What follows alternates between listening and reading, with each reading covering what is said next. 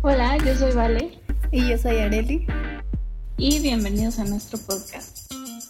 Hablaremos con nuestros amigos acerca de sus carreras, algunos temas que nos preocupan, pero también muchos otros que nos divierten. ¿Qué nos hubiera gustado saber antes de entrar a la universidad? ¿Cuáles son nuestras caricaturas favoritas? ¿Qué hace un actuario? ¿Qué valor tiene el teatro en México? ¿Qué opinamos acerca del feminismo?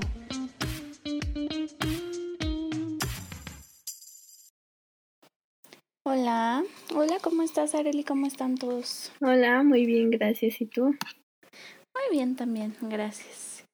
Em, pues el día de hoy vamos a platicar acerca de un tema muy interesante y que a mí me entretiene mucho. que pues justamente estamos en esas épocas. Ya para el momento en el que se suba este podcast ni siquiera ha pasado Halloween, pero si lo subimos la siguiente semana ya habría pasado Día de Muertos. Entonces, por eso mejor en esta fecha lo decidimos subir y pues justamente vamos a platicar acerca del Día de Muertos en México. Sí, exacto. Creo que es un tema muy bonito, por lo menos para, para nosotros los mexicanos. O sea, aunque no lo practiques o lo creas o lo que sea, creo que es una tradición muy padre. Y pues sí, según las estadísticas nos escuchan en otros países, entonces espero que les parezca interesante escuchar sobre esto y, y pues sí, creo que podemos empezar.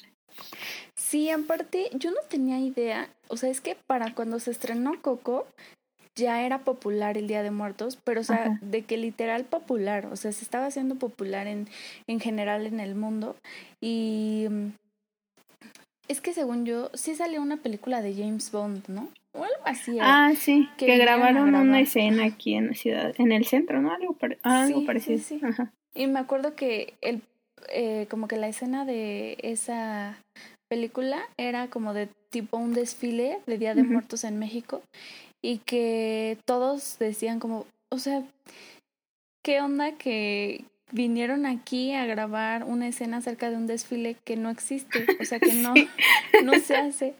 Y, y ese desfile, no sé si ya ahorita lleva uno o dos años que se empezó a hacer, ¿no? Ajá, sí, sí, exacto, es lo que estaba pensando cuando estabas diciendo lo de la escena, ¿no? De que siempre hay una falsa representación de los países y pues también de, de eso de, de México y del Día de Muertos, ¿no? Porque sí, o sea, para las personas que, que vivimos aquí, específicamente en la Ciudad de México, pues no, es algo como común. Chance, el desfile del 16 de septiembre, ¿no? Eso es como, ah, bueno, sí. Pero el de Día de Muertos. El de Navidad de Liverpool. ándale, ándale, ese ya lleva más años, pero sí, y no se le ha dado como mucha promoción a ese que dices. Pero pues aún así hay, hay muchas otras tradiciones de las que nos gustaría hablar. Y entonces, pues me gustaría preguntarte cuál ha sido tu experiencia con el Día de Muertos. Pues yo, la verdad es que lo estuve pensando y la verdad es que es muy interesante porque yo cuando era chiquita, la primera, primera vez que alguien falleció de mi familia es mi tía Rebeca. Y entonces, o sea, pues yo tenía como cinco o seis años, o creo que como cuatro. No, como, creo que tenía como cinco, porque Edgar nació, yo me llevo seis años con Edgar, y Edgar nació después de que falleció mi tía Rebeca. Entonces sí, tenía más o menos como cinco, cinco y medio, algo así.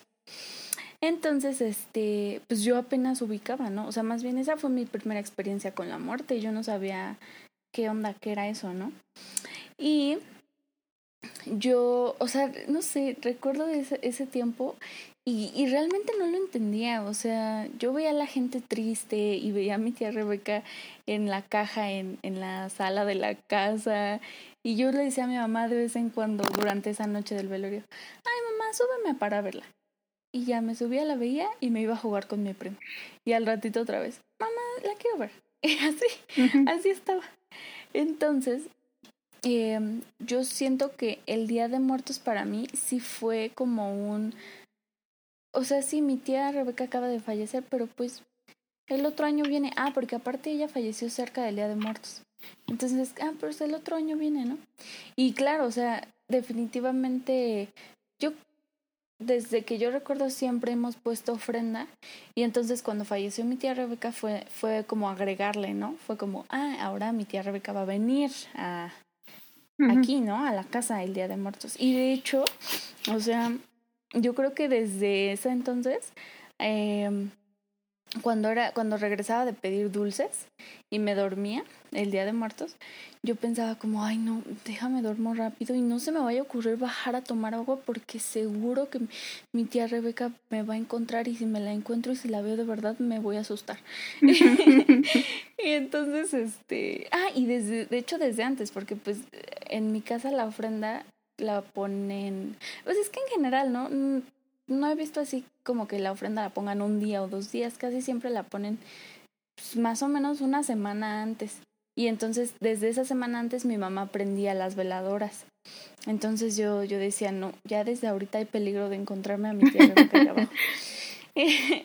y yo creo que siendo niña, eh, como que es una explicación sencilla para esto de la muerte. O sea, como que fue una, una buena manera de pensar, ah, bueno, pues sí, eh, va a venir mi tía Rebeca y ya va a comer de ahí y ya, o sea, porque claro, o sea, siendo niña eso se agrega a que ya fuiste por tu pan de muerto y ya te comiste la calaverita o ya fuiste a pedir dulces y todo eso. Entonces, este, pues yo creo que he tenido una muy linda experiencia con el Día de Muertos desde que soy chiquita. ¿Y Qué bonito. Pues me parece muy, muy padre lo que dices, ¿no? Que te sirvió como para relacionarlo con, con algo bueno y que no te pareciera tan, tan malo la pérdida de tu tía, ¿no? Y todo eso. Pero mi experiencia sí ha sido como completamente diferente, porque pues para las personas que no me conocen, mi familia, más de parte de mi de mi papá son muy religiosos, ¿no? Entonces no celebran el Día de Muertos y nunca nunca ha habido ofrendas aquí en mi casa que vivimos en la en la casa de mi de la mamá de mi mamá de mi familia materna pero aún así nunca han puesto ofrenda. Y la verdad es que nunca he tenido como una experiencia muy cercana con la muerte. Obviamente no yo porque si no no estaría aquí pero tampoco de, de familiares. O sea las únicas personas que he visto que, hayan fallecido, pues fue mi bisabuela, la mamá de mi abuela, y, o sea, yo tenía como ocho años, pero pues no, no tengo como muchos recuerdos de ella. Sí me acuerdo que la conocía y, y pues ya, o sea, no, no me acuerdo mucho de ella. Y pero siempre tuve como esa idea de que la, la muerte no era como, como algo bueno Obviamente, ¿no? Pero, o sea, no, no algo tan fácil, porque me acuerdo cuando fui al funeral, ese fue el, el primer funeral que fue en mi vida, y que estaba con mis primos también, y uno de ellos me decía, ¿ya viste a, a, mi, a mi bisabuela? Y yo, no, o sea, era como, no, ¿por qué la quiero ver si ya está muerta? Y este, y, no sé, como que me daba mucho miedo acercarme y, y, eh, es que tenía toda esa concepción justo de que pues sí, era, era algo raro y las energías y todas esas cosas, ¿no? Entonces, no, no, no sé, nunca tuve como una, una buena experiencia al respecto. Y, pero ya después cuando fui creciendo, este, y, desarrollando mi propio criterio, pues ya se convirtió como en una tradición que, que me gusta. Y yo creo que desde, ah, me acuerdo también que una vez en la primaria, cuando iba a ser el Día de Muertos, este, ya ves que siempre los lunes habían efemérides o no más acuerdo ah, que es la ceremonia, ¿no? Y entonces a mí me tocó como que leer todo lo de lo de la ofrenda y, cómo está compuesta y los niveles y qué significan y todas esas cosas. Ya no me acuerdo, pero yo iba a decir, o sea, Areli trae toda la información fresca. no, ya no me acuerdo. Este, porque creo que son como siete niveles, ¿no? Eso es lo único que, que recuerdo bien. Pero sí, cada cosa tiene un, un significado y así y ya más adelante lo, lo vamos a comentar, pero... Eh, y sí, ya después cuando entré en la prepa, creo que me empezó a gustar más porque el Día de Muertos era como, pues algo muy padre en la prepa, era lo de las ofrendas y disfrazarse y todo eso, que eso es como un poco más de Halloween, pero aún así creo que era un, un día padre y ahora pues sí, disfruto bastante estas, estas épocas y el pan de muerto. Y la verdad es que sí me gustaría como ponerle una ofrenda a, a mis familiares. Bueno, creo que solo sería para mi abuelo, porque es la única persona familiar como cercano, afortunadamente, que ha fallecido. Y, y pues sí, esa ha sido un poco mi experiencia. Y el pan de muerto está desde... Yo apenas ayer comí pan de muerto, pero yo recuerdo que tú ya me habías dicho que ya habías comido, pero ya tiene como... Sí, ya tiene un montón. Creo que fue, pues ya era la cuarentena y, y no me acuerdo si fue junio o julio, pero era la mitad del año y fui a una panadería y, ya había pan de muerto. O sea, ya no sé si ya en esa panadería es como que un, un básico y que diario lo tienen o qué, pero ahí había pan de muerto. Sí, no, pues Eso es algo muy bueno de estas fechas. Sí. Porque también, o sea, sí, ¿no? Desde que se supondría que la época de las fiestas y comer y atascarte es desde el, 10, bueno, el 15 de septiembre en la noche, ¿no? Pero no, o sea, el pan de muerto ya te lo empiezan a vender desde antes. Sí. Y la verdad eso me agrada mucho. Me gusta mucho. No, no, no, hay una persona que yo conozca que diga, ay, no me, no me gusta el pan de muerto. Ay, no, está súper rico. De hecho, he ido dos años seguidos a la feria del pan de muerto y me encanta. Me, me gustaría ir este año, pero pues no creo que haya. Y sí, está súper padre. Y tienen panes como... Ah, la primera vez que fui compré uno de... de conejito como de, de chocolate con turín, no sé qué. Y oh. la segunda vez compré uno así también como glaseado y, y vendían atole y este ponche y todo eso. Ay, no, me encanta. Ay, wow. No, sí, es que ya hacen cualquier cosa con el pan de muerto. O sea, le, le, han dado tantos giros cada quien lo hace como quiere, ya le meten que si chantilly, que si nata, de todo, de todo. Y la verdad es que les queda muy rico. Sí, exacto. no, nada como el pan de muerto también original, pero pues las invenciones que han hecho, muy bien, muy bien por ustedes, chefs y cocineros del mundo. De sí, muchas gracias, les, les agradecemos eso. De hecho, cuando fui a, la, a esa feria tenían de Nutella y de, no sé, mil sabores y todo eso. Y está muy padre, yo la verdad quería probarlos todos. Sí, pues fíjate que también ahora que recuerdo por estas fechas, hace un año cuando no existía el coronavirus, más bien el COVID-19 específicamente, ¿no? Eh, una amiga llevó justamente a la facultad por estas fechas su pancito de muerto y y ya nos estaba nos estaba vendiendo y obviamente le fue súper bien. Claro. O sea, que te que tú estés en plena entrega, estresado, y casi llorando, lleguen y te ofrezcan un pancito de muerto. O sea, es como este de esta cuando sacan bandera de tregua, ¿no? La, bandera blanca. Sí, y obvio le, le iba súper bien, ¿no? Porque claro, ¿quién no va a querer pan de muerto? O sea, el único contra es la gente, los estudiantes de la, de la UNAM que somos pobres, pero de ahí en fuera todos quieren un pan de muerto. Claro, sí. Eh, pero sí, la verdad es que eso del pan de muerto, delicioso, muy buenas fechas y muy rico. Sí, exacto. Y, no sé... Ay, perdón. No, te iba a ah. preguntar que si tú sí salías como a pedir dulces, disfrazarte y todo eso, como ah, sí, es que justamente yo creo que... es que te digo, yo tuve muy buenas experiencias con el Día de Muertos porque yo también el Día de Muertos lo relaciono con la ofrenda, con el tianguis del mercado de Río Blanco, que según yo es medio popular, y con pedir dulces. Siempre desde que era chiquita con esas cosas lo relacionaba. Entonces, eh, justamente afuera del mercado de Río Blanco se, se pone el tianguis de Día de Muertos. O sea, es que ahí siempre ponen un pequeño tianguis por cada... Creo que supongo que en todos los mercados, pero eh, al menos en ese, afuera del mercado se pone un pequeño tianguis por cada celebración. El 2 de febrero, el 16 de septiembre, el Día del Amor y la Amistad, pero el Día de Muertos ya es más grande. Lo más próximo al mercado es todo lo más tradicional. Las calaveritas, el dulce este de... ¿De qué es? De calabaza. Nunca lo he probado, pero siempre hay abejas ahí. eh, y sí, siempre lo relacionaba con eso. Entonces siempre después de ir al mercado, nos yo les decía, vamos al tianguis, ¿no? Y ya salíamos y, y estábamos viendo todo lo que vendían para la ofrenda. Eh, los adornos, el papel picado, las calaveritas y entonces siempre, obviamente siempre me tenían que comprar una paleta de estas chiquitas de calaverita de chocolate o algo, ¿no? Entonces por eso mi experiencia con el Día del Muerto es muy divertida. y, y justamente ya terminando esta parte que es la más tradicional, empiezan lo, la parte de los disfraces y del maquillaje y todo eso. Entonces, obviamente también recorríamos el tianguis y veíamos eso. Y en esas fechas se, la gente se disfraza, de los, los locales, la gente se disfraza. Y pues es que imagínate, está el local lleno de un montón de disfraces, máscaras por todos lados, maniquís con el disfraz completo y así.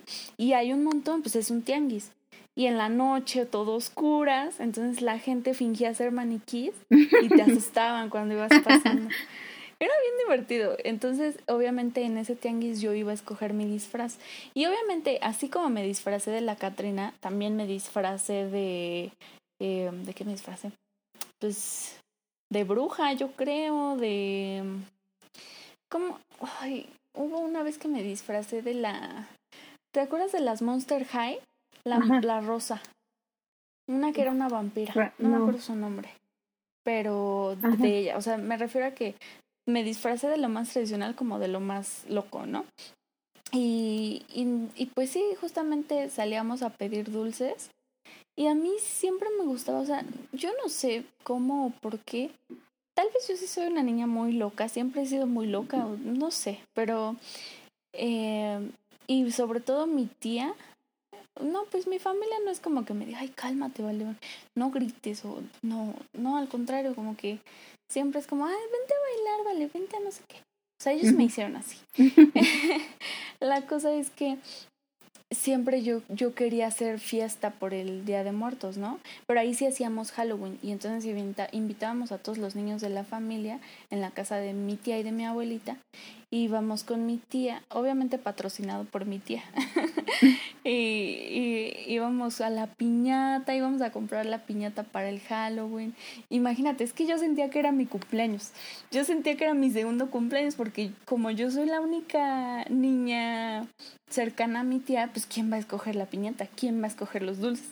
¿no? Entonces, yo vale la consentida, por si no ha quedado claro. Yo creo que yo sentía que era mi segundo cumpleaños pero yo siempre estaba bien emocionada y recuerdo que hasta yo siempre quería hacer, sí, hay que hacer un concurso de disfraces, sí, hay que bailar y no sé qué. Y todos mis primos que tienen o mi edad o son un poco más chiquitos, todos son unos amargas, o sea, ay no, no, yo no voy a bailar, ay no, no. Apenas si se disfrazaban, ¿no? Ellos lo que querían era pedir dulces y también, o sea, yo también salía a pedir dulces y pero pues es distinto, ¿no? O sea, yo, nosotros salíamos y de hecho no conozco a alguien, no sé si ahora, no sé si ahora haya niños en la calle que pidan dulce o truco, pero nos, yo desde chiquita siempre he pedido mi calaverita, por favor. Entonces, este, sí, yo salí a pedir dulces y era muy divertido. Más recientemente, eh, siento que se ha, se ha agarrado un poquito más eso de pedir dulces, como que el espíritu de Halloween y hacen cosas más interesantes. De repente hay casas del terror o ya los disfraces de los niños ya no son solo de Chucky y así, ¿no? Ya son que la última vez, o sea, ya son de cosas más absurdas. O sea, tengo hace como tres años, una de las últimas veces que Edgar fue a pedir dulces, eh, yo encontré fuimos, ¿no? Y vi, no, yo no pedí. Ya, pues imagínate, me ven. Y van a decir, ¿es esto disfraz, niña? Sí, si te ten dulce, sí te ves bastante demacrada. eh, pero no, salimos y había un niño disfrazado de Linguini con su ratita Ale, digo Areli con su ratita, su ¿cómo se llama? Su cazuela, su... no, estaba bien bonito. Ay, como en la prepa, como cuando en la prepa. Ah, Ay, tómate una foto conmigo. Yo ni iba disfrazada, traía una, traía como una blusa de, de algo del Día de Muertos, pero pues no iba disfrazada. Y yo creo que al niño se ha de haber dicho, ay, esta niña qué. y es, y desde ahí empecé a ver ya muchos disfraces más, este, sin sentido, más bien de Halloween, ¿no? Ya no dan miedo, ya solo, ya solo es este de lo tradicional de allá de Halloween de Estados Unidos. La, la, el año pasado o antepasado, Alexia se quedó aquí en la casa. Teníamos entrega, obviamente. Y salimos al mercado a comprar papas o algo así. ya era medio tarde noche. Y un montón de niños disfrazados de la casa de papel. Wow. ¿Y tú, Arely?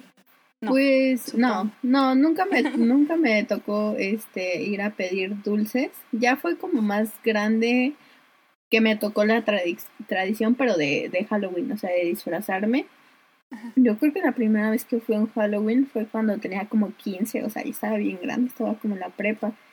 Y los últimos dos años sí me he disfrazado, pero ya, ya ha sido así como mucho más de pues sí, para otras cosas, ¿no? Porque el primer año me disfracé para un convivio que teníamos de porras.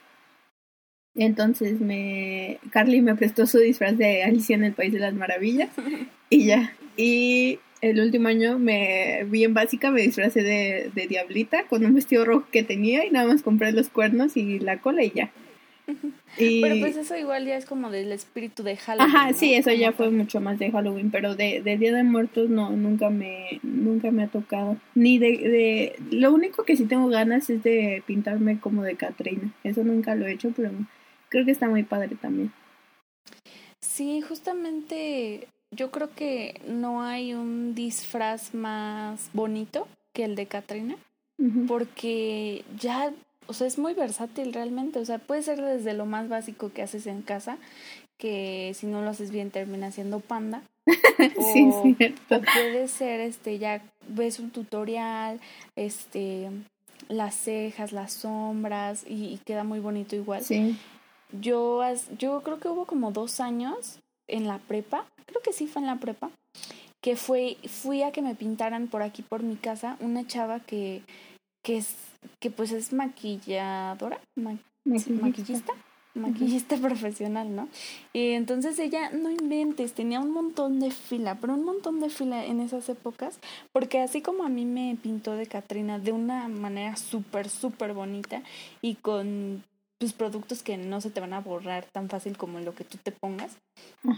Em, también está, una vez a Edgar lo pintó, le hizo una herida y todo de esos maquillajes que se ven súper reales. Y, y sí, o sea, siento que el, no puedes hacer eso con otras cosas, ¿no? O sea, por, por un lado están esos maquillajes de muy realistas como de película y están padres, ¿no? Pero siento que de lo más artístico es eso, ¿no? Lo que tiene que ver con Catrines y Catrinas está muy padre. Y también hasta los vestuarios y todo eso. Te digo que en el desfile que ahora empezaron a hacer, eh, todos los disfraces de las Catrinas se ven tan diferentes y tan bonitos. Y qué lástima que estemos en cuarentena y que no vaya a ver este año. Algún día iré. Sí, sí, exacto. Espero que, que se pueda pronto porque, como dices, eh, yo creo que esa parte de, las Catrinas y Catrines como que rescata mucho de la tradición mexicana, pero también lo combina un poco con, con la experiencia de disfrazarse en Halloween, ¿no? Y pues a mí me, parece muy padre porque como dices, hacen cosas súper artísticas y, y, bonitas y cuando las ves como con sus vestidos típicos o con vestidos que parecen como de 15 años o, así, ¿no? No sé, me encanta todo eso, se ve muy, muy padre. Sí, es muy padre. Te iba a preguntar también que ¿Tú qué opinas de la gente o del concepto que se tiene de que Halloween es una cosa y Día de Muertos es otra y qué horror festejar Halloween porque eso es de estadounidenses y estás eh, olvidando tus tradiciones y todo eso? Yo creo que no está para nada mal eh, festejar Día de Muertos y Halloween. Lo que creo que sí está, pues, o sea, mal por así decirlo, es que ya te olvides, ¿no? O sea, de que, es el Día de Muertos, que ya ni sepas o que ya te valga y ya nada más a la fiesta de Halloween y peda, ¿no? Entonces, mm, o sea, ya no tiene nada de sentido y bueno, ya cada quien, ¿no? Pero, pero pues, o sea, realmente siento que lo de México, es, esta tradición es muy bonita Y es muy fácil de seguir, o sea, y justamente el aquí no sé si tú recuerdas en la primaria, como yo recuerdo que se le llamaba el Día de Muertos, es el Día de los Santos Difuntos o el Día de los Fieles Difuntos, algo así. Y coloquialmente es Día de Muertos, según yo siempre así lo tomé. Eh, creo que es que, ah, aparte para las personas que, que nos escuchan y que no sepan, se celebran dos días. El, el primero de noviembre es el día de los de las ánimas benditas, creo, no me acuerdo cómo se llama, pero es el día que regresan los niños y el el día 2 es el de los, creo que sí es de los fieles difuntos, la verdad no me, no me, ajá, no me acuerdo bien, pero sí es cuando regresan los adultos. Entonces, este, ¿Cuál era la pregunta? Y se me fue. Ajá, es que yo tenía la idea de, yo siempre tuve la idea como de, es que siento que fieles difuntos, a mí me suena que es lo más, más, más tradicional mexicano. O sea, la tradición entera, la ofrenda, pero la ofrenda bien hecha, bien puesta por niveles, con significado, cosas así. Siempre pensé eso. Y el Día de Muertos para mí era todo lo que yo hacía, o sea, desde la ofrenda hasta ir a pedir dulces. Y el Halloween era otra cosa totalmente diferente, o sea, para mí el, Día de Muertos era el punto medio entre ambas situaciones. Y es que sí, o sea, por ejemplo, las personas que viven en la frontera entre Estados Unidos y México celebran el Día de Gracias, muchas personas, ¿no? Mm, pues nosotros no, y, y, no lo entendemos, ¿no? Pero pues para ellos hace lógica y hace sentido, entonces está bien, o sea, es la mezcla de las culturas. Yo creo que lo importante es que no dejemos de saber de dónde viene y que sigamos celebrándola y festejándola, porque claro, para nosotras pues es muy sencillo tomar eso del Halloween, ¿no? Porque pues nosotras no, no pertenecemos a algún, algún este, algún pueblo indígena o algún pueblo tradicional en el que, pues sí, la tradición sea eso, ¿no? Es ley. Y, y por eso nos es fácil, ¿no? Nos es fácil tomar también de Halloween y pues por eso no le vemos problema. Pero pues obviamente yo no pretendo que ir con este, personas que celebran el, el Día de Muertos como tal y decirles, ay, disfrázate, está padre. O sea, no. Claro. Sí, pues como dices, yo creo que depende de, de cómo lo vives tú, ¿no? Porque, o sea, para nosotras aquí en la ciudad es como muy fácil, pues aprovechar y, y, y vivir la experiencia de las dos. Pero justo hay, hay pueblos en los que no está como bien no, no sería bien visto, ¿no? Por ejemplo, creo que en Michoacán, en la isla de Janitzio o en Páscuaro, no me acuerdo en cuál, que es una tradición muy padre en la que van de una, de una ciudad a otra en unas lanchas y hay como muchas lámparas y bueno, sí, algo, algo por el estilo, no sé bien, pero creo que eso está muy padre y es como seguramente un ambiente de mucho respeto y solemnidad y tradición, ¿no? No es como una fiesta así porque sí, como lo, como lo hemos visto, ajá, como aquí Halloween. Sí, exacto. Y es que eso es increíble porque depende totalmente del lugar en el que estés. Y era lo que estuve viendo. O sea, ya en la actualidad, el, el Halloween, ya iba a decir. El Día de Muertos es diferente en cada estado, en cada pueblo, en cada lugar porque cada persona tiene distintas raíces y, le han enseñado distintas cosas. Hace dos años yo pude ir a Michoacán en estas épocas y justamente fuimos a Pátzcuaro y a Janitzio y yo vi, vi Coco antes de ir, antes de vivir esa experiencia. Y en Coco fue la primera, bueno, o sea, obviamente también veía en las noticias desde que soy chiquita. En la isla de Janitzio se celebró, no sé qué, y las imágenes en las noticias.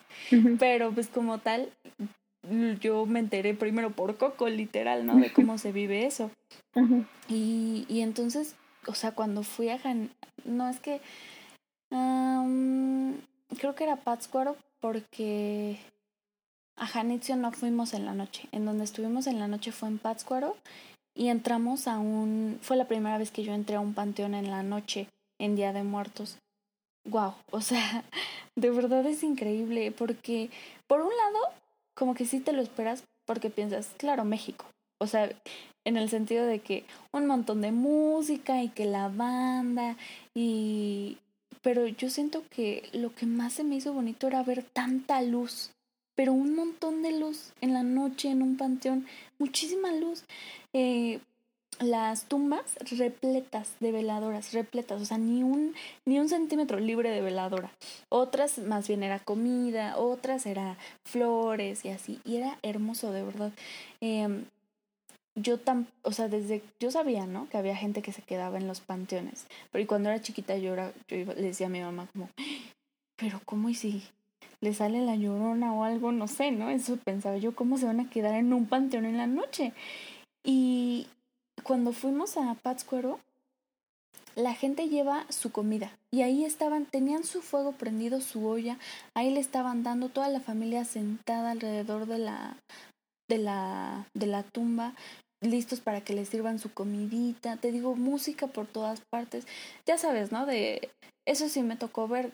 Nosotros siempre íbamos al panteón en justamente en Día de Muertos y pero íbamos, nosotros siempre íbamos a la hora que no había gente para salir, de, limpiar, adornar la tumba rápido e irnos. Pero desde esa hora estaban los mariachis y la banda y distintos tipos de música. La marimba también se está acercando. ¿Quieren que, le que les toquemos algo?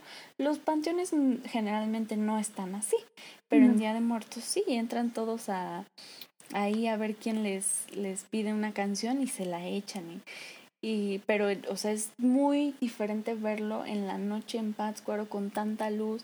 También fuimos a una, híjole, es que según yo sí era un convento, pero obviamente solo estaba abierta la iglesia y obviamente el patio, pues obviamente es un convento, está enorme.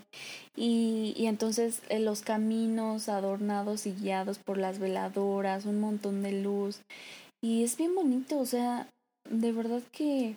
Eh, y también pues es que es un pueblito, ¿no? En donde hay tanto espacio para hacer eso y, y las iglesias son grandes y así. Sí, creo que es, es algo muy, muy bonito y, y que sí, como dices, también es una parte importante, ¿no? Ir a los panteones a, visitar la tumba de tus difuntos, eh, dejarles algo.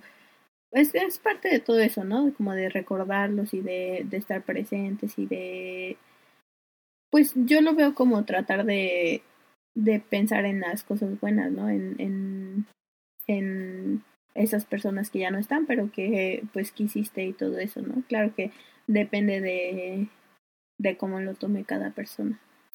Pero eh, entrando en otra tra tradición también me gustaría que habláramos de las ofrendas justamente de Día de Muertos, como son las que ponen en tu casa, cómo ha sido tu experiencia, qué opinas y todo eso. Pues eh, en la casa de mi abuelita, la ofrenda, es que depende, ¿no? Todo, todo depende. Porque obviamente también cuando fuimos a Pátzcuaro, es bien, no es que no eran en Pátzcuaro, era en otro pueblito, la verdad no me acuerdo del nombre del pueblito, pero es el pueblito en donde vive la señora eh, en quien fue inspirada Mamá Coco. Mm. Y no la vi, no la vi. O sea, hasta, este momento me, me siento mal de que no la vi. Fuimos y yo no sabía que ahí estaba la señora, sino que al final ya cuando nos dijeron, ya nos vamos, súbanse al camión, unos, unos compañeros llegan súper tarde y dicen, ay, es que fuimos a ver a mamá Coco y no sé qué. Y, y yo así, ¿cómo? ¿Por qué no nos dijeron?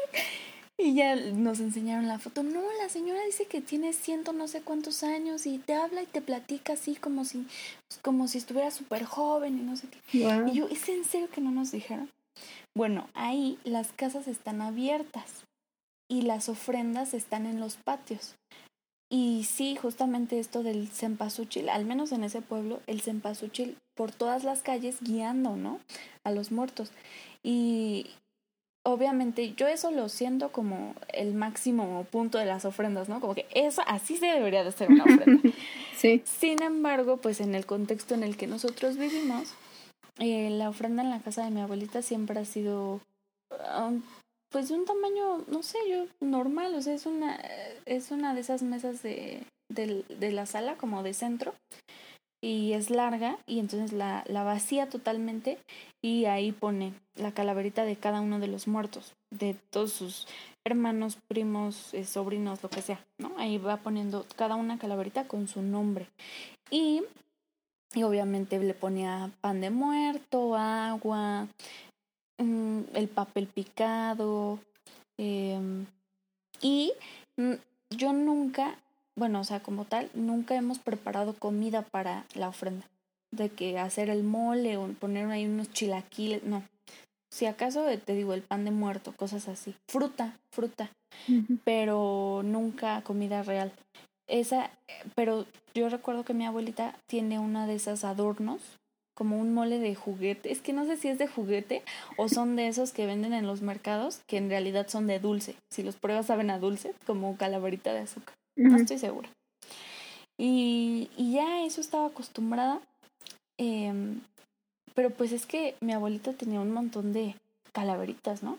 Y yo decía, pues supongo que a ellos también les ponen en su casa, porque ellos no vivían aquí, ¿no? O sea, yo digo, "Es- ese hermano de tu mamá no vivía, vivía con sus hijos. Supongo que también en su casa le ponen. Y yo siempre decía, qué padre, yo creo que van primero a la casa de, de, de ellos, de sus hijos, y luego vienen acá.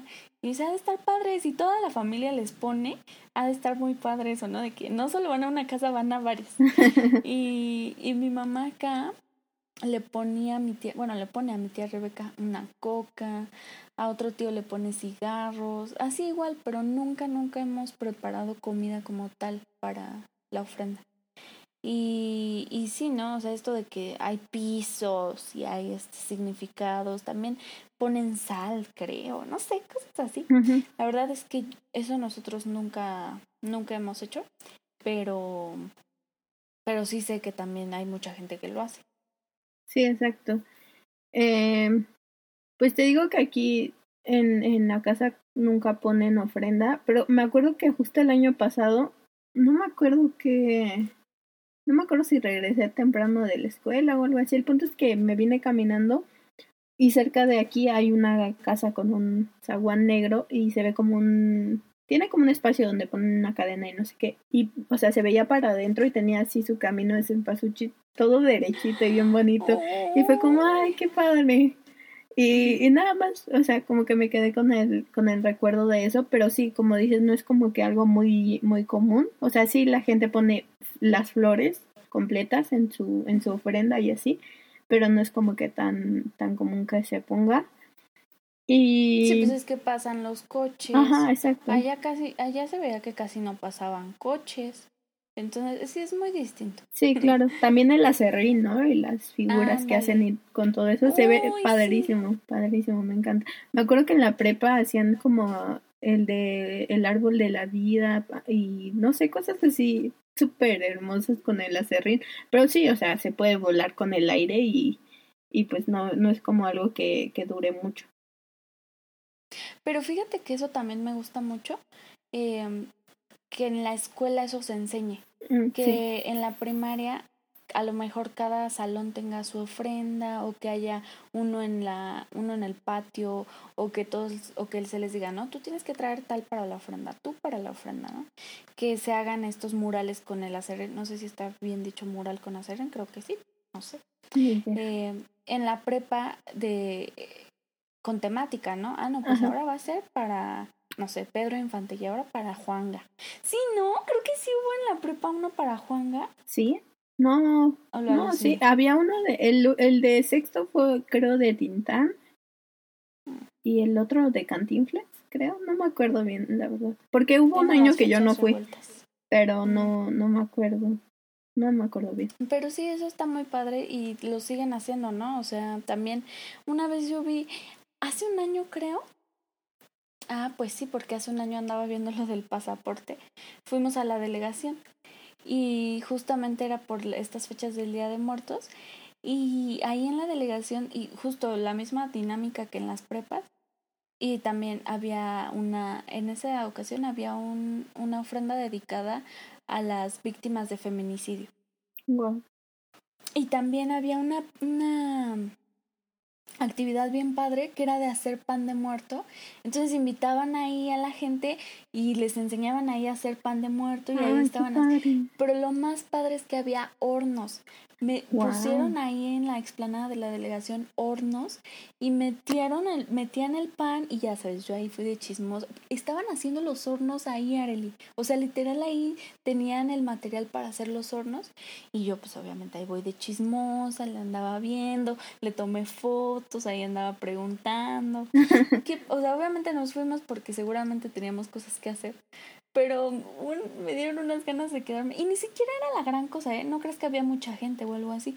Pero el simple hecho de, no manches, voy a hacer mi propio pan de muerto en un horno. No, pues qué emoción. No nos quedamos, pero estuvo muy padre. Sí, claro, creo que eso está muy padre, que haya fomento a ese tipo de actividades, como, ah, también cada año se hace o se hacía la, el desfile, pero de bicicletas, ¿no? Bueno, la, ¿cómo se llama eso? Ah, sí, sí, sí. De, en reforma, supongo. Ajá, sí, que te disfrazas Recorrido y... nocturno. Recorrido nocturno, ándale. Y que la gente se disfraza para, para día, bueno, o sea, maquilla o lo que sea para Día de Muertos y, y hacen el recorrido en, en bicicleta. Eso se Sí, me hace súper padre. Y también yo creo que sí es algo muy común en todas las escuelas, a menos que sea una escuela religiosa. Y yo creo que en las católicas sí hay ofrendas, ¿no? Este, Sí, siempre sí, se, se En enseña las eso. iglesias hay ofrendas. Ajá. Eso es algo que siempre me he cuestionado. siempre me he cuestionado eso. Así que, que no esto tiene un origen prehispánico y siempre me lo he cuestionado, ¿no? Y de repente entro a la iglesia y ahí ponen la ofrenda y no sé qué yo. "Mm, órale, qué padre. Bueno, no sé, pero el punto es que sí, siempre en las escuelas como que se fomenta eso y me acuerdo que en, en, la, fa- en mi facultad también ponen ofrenda y tienen las fotos de los eh, profesores que han fallecido y cosas así. Tienen una ofrenda en, el, en la entrada de la facultad y también una en la sala de profesores y eso como que también está, está muy padre. Sí, porque al fin y al cabo es mucho como de también solemnidad y respeto, ¿no? Exacto. y cariño y así. Algo que eh, muy padre de todo el Día de Muertos es el arte, porque puedes hacer el mural. Eh, el año pasado, en mi clase de mm, expresión arquitectónica, el arquitecto, que de hecho es Donovan, eh, hicimos un... Él hizo una dinámica muy padre que era hacer una ofrenda digital. Que es algo bien loco, ¿no? O sea, o sea es- tú, tú, tú pensarías como, a ver, no, o sea, la ofrenda es, aquí tengo que poner el cempasúchil, ¿no? Pero es, es muy padre porque nos hizo trabajar el lado de la, pues sí, la computadora, Photoshop, Illustrator, todo eso lo, con lo que tenemos de herramientas. Y hacer una ofrenda digital más padre, ¿no? Porque a lo mejor eh, físicamente no hubieras puesto un dragón con tal y tal, porque pues está muy difícil, pero digitalmente lo puedes hacer y como que explayas más tu lado artístico. Y está también padre esto de las temáticas porque justamente, ah, por ejemplo, en esa ocasión fue a cada quien tiene que elegir un arquitecto. Puede ser mexicano, puede ser, o un artista, o sea, como ustedes quieran. Y, y entonces nos basamos en el artista o en el arquitecto para hacer esto y quedó muy padre, o sea, o sea, quedó interesante y eso es lo padre del Día de Muertos también el color. Y yo te quiero preguntar algo. ¿Tú qué opinas de esto que las la gente que yo lo he escuchado más de gente extranjera, pero también en México, cuando dicen, "Ay, es que qué qué curiosos los mexicanos que celebran la muerte." Sí, pues yo creo que eso es una idea un poco no muy cercana a la realidad porque pues si se muere tu mamá no te vas a estar riendo y vas a hacer una fiesta, ¿no? Exacto. Este, porque sí, a final de cuentas el, el Día de Muer- Muertos lo, sí es de cierta forma una celebración porque tenemos muy presente la muerte en nuestra cultura, pero al mismo tiempo no es como algo, algo de, de risa, es algo solemne. Por ejemplo, o sea, relacionado con las ofrendas, todos saben que la, la comida que se pone en las ofrendas no te la comes porque pues se supone que es para ellos y, y aunque te la quieras comer después se- dice y es un mito, la verdad nunca lo he hecho o que si la pruebas después ya no tiene sabor, no Porque ya, ya se la comieron los, los difuntos. Entonces, sí, yo creo que no es, sí es una parte de celebración de, de ver la vida de, de las personas que ya no están, de recordarlas, pero tampoco es como que algo, este, pues sí, como una fiesta de, de cumpleaños o algo así. Y también algo que a lo mejor podría entrar en ese concepto es lo de que a veces llevan mariachis a los, a los funerales, ¿no? Ah, Pero yo creo que eso también es como una parte de... mm, Bueno, obviamente depende de la persona, ¿no? Porque no a todos les llevan mariachi y, y es, pues sí, como una, una forma de recordar, de, de tener un, un buen recuerdo de ese momento y de celebrar su vida de alguna forma, ¿no? Aunque ya no esté. No sé cómo lo ves tú. Sí, de lidiar con eso también, ¿no? Y es que, eh, al menos yo en lo que he visto, es que depende, ¿no? Porque generalmente cuando yo veo que llevan banda, pues es más probable que la gente sí esté muy, muy triste, llorando muy feo. Mariachi casi no me ha tocado ver. Sin embargo, sí recuerdo como que ahí afortunadamente no están llorando tantísimo, ¿no? Eh, pero pues sí, o sea, depende totalmente de cada persona. Y sí, yo creo que el hecho de tener música, hay mucha gente, ¿no? Que te dice, ay, yo quiero que me entierres con mientras suene tal canción. Ah. Jenny Rivera tiene una canción de eso, ¿no? Ah, sí. Sí, no sé, es muy raro. Pues Ah, sí, es cierto, sí, ya me acordé. quiera. que dice, o sea, deja las instrucciones precisas de cómo quiere que sea su funeral y que su mamá reparta flores y su hermana no sé qué tanto y así. Sí, bien raro, pero pues sí, así es la gente. Entonces, En si, fin. si te dicen, no, yo quiero que cuando me entierren suene la ca- mi canción favorita eh, y es un reggaetón, pues, ¿qué, qué puedes hacer, no? A lo mejor eso te hace, a lo mejor piensas, ¿no? Ay, se pasa de verdad, hasta ahorita me está molestando, ¿no? Pero, Claro. pero pues sí, yo creo que depende de cada quien. Y, y sí, creo que cuando una persona extranjera dice eso, de, es que los, los mexicanos celebran la muerte, como que no está el- in- enterado al 100%. Al menos para mí, te digo, siempre ha sido como un, ay, va a volver, ¿no? O sea, ahorita va a volver, al rato va a venir. O sí, o sea, de hecho siempre pensé que mi tía Rebeca pasaba a verme, ¿no? Y yo prefería estar dormida para no verla cuando ella pasara. Sí. Eh, y sí, siempre, siempre lo he pensado así. Eh, um, y por otra parte, también hablando de este tema, eh, de, de celebrar la muerte, yo me quedé pensando, a ver, ¿de dónde viene todo esto, no? Eh, hablando de esto también, de que es, es este prehispánico, ¿no? Entonces, eh, ¿recuerdas esto de la leyenda de los cinco soles en, en los que el mundo se, se acababa cada cierta era debido a cierta por cada sol y todo esto, ¿no? Entonces desde ahí los humanos se supone que se dieron cuenta de que el sacrificio humano ah, era para, para los dioses, ¿no? O sea, eso era el, hecho de que sacrific- el, el hombre, el ser humano se sacrificara hacía felices a los dioses. Eh, y, y, y así empieza, ¿no?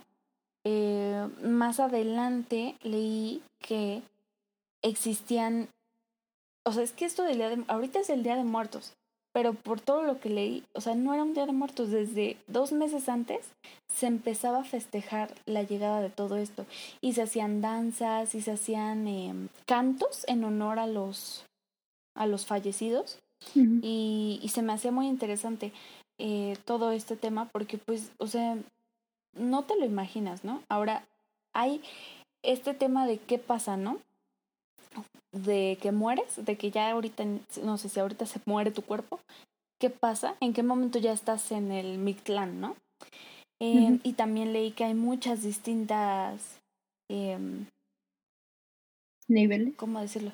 No sé si creencias o registros, registros de distintos pensamientos, ¿no? O sea, hay, hay algunos registros que dicen que hay dos sierras que se encuentran entre sí. Hay otros registros que dicen que hay un río caudaloso que tienes que cruzar y que te tienes que montar en un perro de color eh, leonado y, y ser sepultado con él. También cuando te guardan con tus cosas, que esas cosas tú las tienes que dar em, ¿Qué más tengo por aquí escrito? Montañas de obsidiana.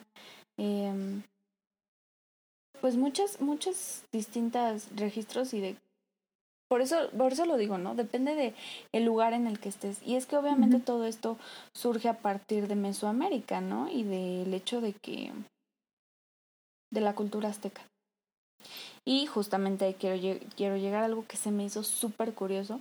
Supongo que todos hemos escuchado esta leyenda de que cuando un perro muere, o sea, en el momento en que tú mueras, es tu perrito te va a ayudar a cruzar. No sé si es un arco iris o algo así. El punto es que se van a encontrar y él te va a ayudar a cruzar como para que tú puedas llegar a, pues a la muerte en sí, ¿no? Al, al, en este caso al Mictlán. Ajá. Bueno, pues en la piedra que se encontró hace algún tiempo en el centro de la Ciudad de México, em, que es el calendario azteca o la piedra del sol. Híjole, por aquí tenía el nombre, no lo encuentro. Pero bueno, ahí está en el Museo de Antropología e Historia, es pues obviamente... Ah, Cuauhxicali. Así se llama la piedra sacrificial. Sí, exactamente. Y que en esta piedra, una de las cosas que se dice, que es, es el Iscuintli, el Ah. Ajá. es el perro que ayuda al difunto a cruzar el río antes de llegar a su destino final. Se relaciona con el décimo día. O sea, el Día de Muertos no era un día, no eran dos días, no, no era, o sea, era un, una preparación desde un montón de meses, a, bueno, dos, ¿no? Y por días y no sé qué. Y esto de el perro que te ayuda a cruzar y te guía, o sea, se me hace algo tan padre, tan bonito, tan... No sé, es que el hecho de cómo el ser humano le da la explicación a todo lo que no entiende, ¿no? Y, y es que obviamente, pues en ese momento nadie pretendía estar sobre, es, encima de la naturaleza, ¿no? Era Claro. mejor, mira, me llevo bien con la naturaleza, le doy uno o dos humanitos, que no me haga nada, que llueva, que no se inunde. Y, y no, no que ahora es todo lo contrario, ¿no? Claro. Sí, exactamente. Me, me parece muy, muy interesante y muy padre lo que dices, porque mm, sí, yo había escuchado un poco de, de esa tradición, pero no, no sabía que tenía como todo, todo ese trasfondo, ¿no? Pero pues está muy padre que aún así al paso del tiempo y de la conquista y todo lo que ha pasado, pues sigue existiendo de cierta forma esta, esta tradición, ¿no? Sí, claro, o sea, es algo muy bonito y creo que es algo que todos podemos hacer, o sea, todos lo podemos festejar de una u otra manera. Porque nada nos cuesta poner, ya si quieres, no, no preparar la comida para la ofrenda, sino aunque sea comprar de estos adornitos o decir, no, pues sabes qué, le gustaba la coca, le compro una coca, le pongo una veladora.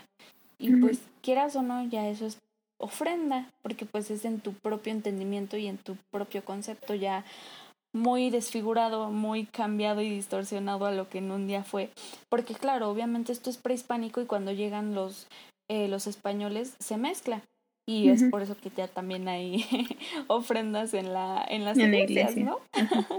es, es, es gracioso, pero pues es, es, es pues la mezcla de culturas, ¿no? Al fin y al cabo eso es lo que conocemos ahora, al menos nosotros. Obviamente hay muchísima gente que lo ve de otra manera, que tiene tradiciones mucho más trascendentes y antiguas y hermosas, ¿no? Que va más allá de, bueno, le pongo su coquita, ¿no? Y que dicen, aquí el, el, este, el camino de Cempasúchil, abro las puertas para que pueda entrar el difunto. O sea, es, es algo muy, muy bonito. Sí, claro, creo que es eh, algo muy padre de nuestra cultura que seguimos conservando eh, todo ese tipo de cosas. Y hablando de eso, bueno, ya comentamos un poco lo de Halloween y Día de Muertos, pero no sé si quieras agregar algo de, de tu opinión, si tienes un favorito. Eh, nada más antes me gustaría comentarles, es que todo esto lo leí en una tesis. Digo, más vale leerlo en una tesis porque pues ya Que en una ellos ya página de... investigaron, te lo... Sí. Ah, bueno, no, sí, pero pues a que busques el libro de historia. Ay, cómo- qué mensa, pero ahorita no me acuerdo del nombre de El origen de la cultura. De, ¿cómo se llama el libro? El... que todos leemos en la prepa. De hecho, lo leímos creo que con Aida en el último. Sí te acuerdas, ¿no? Pero no recuerdo el nombre. Yo no tenía Aida, pero no. Sí, sí me acuerdo de haber, de haber escuchado ese libro. No me acuerdo si lo leí, pero. ¿O con quién lo leí? No me acuerdo. A ver, Híjole, perdón, qué, qué mensas que no recordamos el nombre del libro porque todos lo leímos y, y es el origen de... Es ahí donde dicen, ¿no? Que el hombre de maíz y no sé qué, la, lo de los cinco soles, todo esto. En lugar de que se pongan a leer eso y otros cinco libros aztecas. eh, una tesis que te lo resume y te lo hizo la investigación por ti. Por eso me encantan las tesis, porque la gente ya te hizo el favor de investigar Sí, eso sí. y de resumir. Entonces, este, les quiero recomendar la tesis. La encontré en Tesiunam. Yo creo que la podemos poner en las historias o eso. Sí. Eh, es, fue hecha en el 2007 por Alejandro Agüero López y yo me fui obviamente solo a la parte histórica, pero en general él habla del Día de Muertos en Janitzio, Michoacán, del ritual tradicional al espectáculo turístico. Reportaje. Está Wow. muy padre, la verdad. O sea, muy interesante. Les digo que lo padre de las tesis es que ya hicieron la investigación por ti. Sí, exacto. Yo creo que es una excelente fuente para buscar información porque aparte si alguien se pudo titular o está haciendo un trabajo serio al respecto, pues debe ser buena información, ¿no? Entonces sí, es, está muy padre y les dejamos obviamente todo eso en, en la descripción y, y en nuestras redes sociales. Sí, y de Día de Muertos versus Halloween, pues em, yo creo que no hay razón para compararlos. Y si ya México lo está, adop- está adoptando el Halloween, pues yo creo que podemos hacer, podemos hacer lo que... Apropiación cultural. Ese es otro tema, ¿eh? Deberíamos Sí, hablar de es eso otro. también. Sí, deberíamos hablar de ese tema, está muy interesante. Pero pues al fin y al cabo, eh, pues sí, las culturas se han mezclado y, y sí, ¿no? Ya está aquí el Halloween desde hace muchos años. Los niños también salen a pedir dulces, solo que ya se disfrazan de cosas más extrañas como la casa de papel. Yo me hubiera disfrazado de la casa de papel, ¿eh? O sea, la verdad sí, si hubiera estado si hubiera sido popular cuando yo todavía me disfrazaba, lo hubiera hecho. Está muy, muy interesante su disfraz. Pero pues no, no veo razón para enojarte porque veas a un niño pidiendo dulces. Más bien, lo padre está en seguir haciendo, mm, como preservando y practicando la tradición mexicana, ¿no? Y entonces divertirte poniendo una ofrenda, explicándole a tus, fa a tus familiares, a tus primos, a tus hijos si tienes, eh, por qué pones la ofrenda, eh, todo esto de los del acerrín, el cempasúchil, ir a ver a tus familiares en esas épocas. O sea, siento que en lugar de ponernos a juzgar a la, los que hacen Halloween o lo que sea, pues más bien seguir tratando de preservar lo que es de México y, y que la gente y que siga vivo, ¿no? Para que no se no desaparezca con el tiempo. No creo que lo haga, pero Claro. Sí, pues estoy de acuerdo contigo. Creo que tampoco es cuestión de satanizar eh, este tipo de cosas. Me, mm, una referencia nunca mejor usada, satanizar. Pero, este... Sí, yo creo que es válido que, que las personas lo celebren como quieran y pues también a veces hacer una fiesta no está mal. So- solo pues sí, ¿no? Hay que respetar y hay ciertas cosas que sí tenemos que hacer con con solemnidad y, y, y pues porque es una ceremonia y un ritual todo eso, ¿no? Pero pues sí, yo creo que está muy padre y, y nada, que me gustó mucho hablar de, de este tema. Sí, a mí también me gustó mucho. Hablé demasiado. Es que no, estuvo no, no, muy estuvo divertido. bien. Oye, pero ¿sabes qué? Aparte, por ejemplo, yo pensando en las fiestas para niños de Halloween, es una fiesta mexicana con piñata, ¿sabes? Ah, O sea, sí, en Estados Unidos no van a poner una piñata de una brujita ni de nada. Y Claro. aquí sí. sí, aparte siempre le damos como un, el toque mexicano y personal, ¿no? Entonces, pues eso también eh, depende de, de cada familia o del lugar y de todo esto que hemos comentado. Sí, sí, totalmente. Pues creo que estuvo muy divertido, exacto, hablar de esto. Y yo sí les recomiendo, esa es mi recomendación del día de hoy. Ir a Janitzio, a Pátzcuaro en estas fechas, oh, qué padre. O ya ni eso, vayan, o bueno, no sé si todos los pan... Creo que no, ¿verdad? Te iba a decir, creo que todos los panteones en la Ciudad de México abren en las noches esos días, pero creo que no.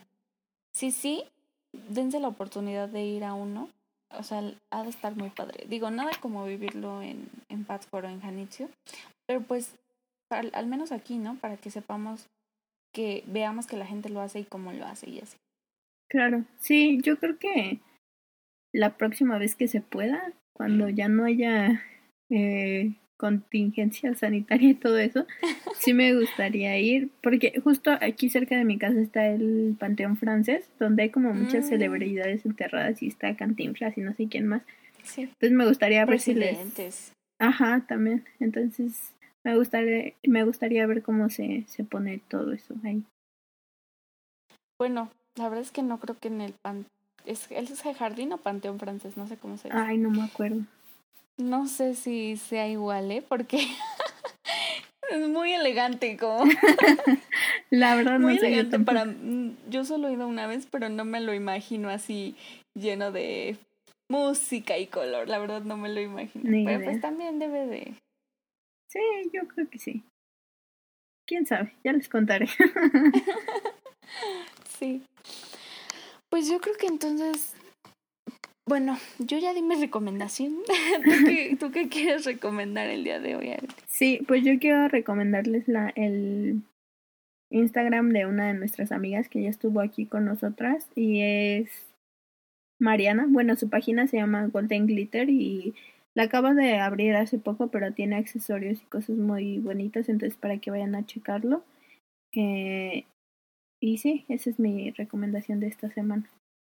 Oye, ahorita que dijiste lo de la cuenta de Instagram, es que yo ya tenía otra recomendación preparada, pero esta salió del corazón. eh, hay un amigo, un compañero de la prepa, que empezó a hacer igual un podcast con un amigo de él. Y apenas lo vi ayer, antier, llevan dos capítulos. Y esta padre me gustó mucho, se llama Desde las Alturas para que también lo vayan a escuchar. A mí me gustó bastante. Y, y pues sí, está muy bueno. También platican de cosas eh, interesantes, pero pues es desde otra perspectiva, ¿no? Eh, ellos dos son, ellos dos son dos hombres. y, y pues sí, ya, está, está muy padre para que igual pasen a verlo. Y pues creo que entonces eso sería todo por el día de hoy. Sí, pues ya saben que les dejamos eh, la tesis, las recomendaciones y todo eso en la caja de descripción si nos están escuchando en YouTube y en nuestras redes sociales para que vayan a seguirnos, suscribirse y todo eso. Déjenos un comentario si ustedes celebran el Día de Muertos, cómo lo hacen o si son de otro país, qué les parece todo eso. Y pues nada, nos encantaría saber su, su opinión al respecto y pues muchas gracias por escuchar. Nos leemos y escuchamos la próxima semana. Gracias. Gracias. Bye.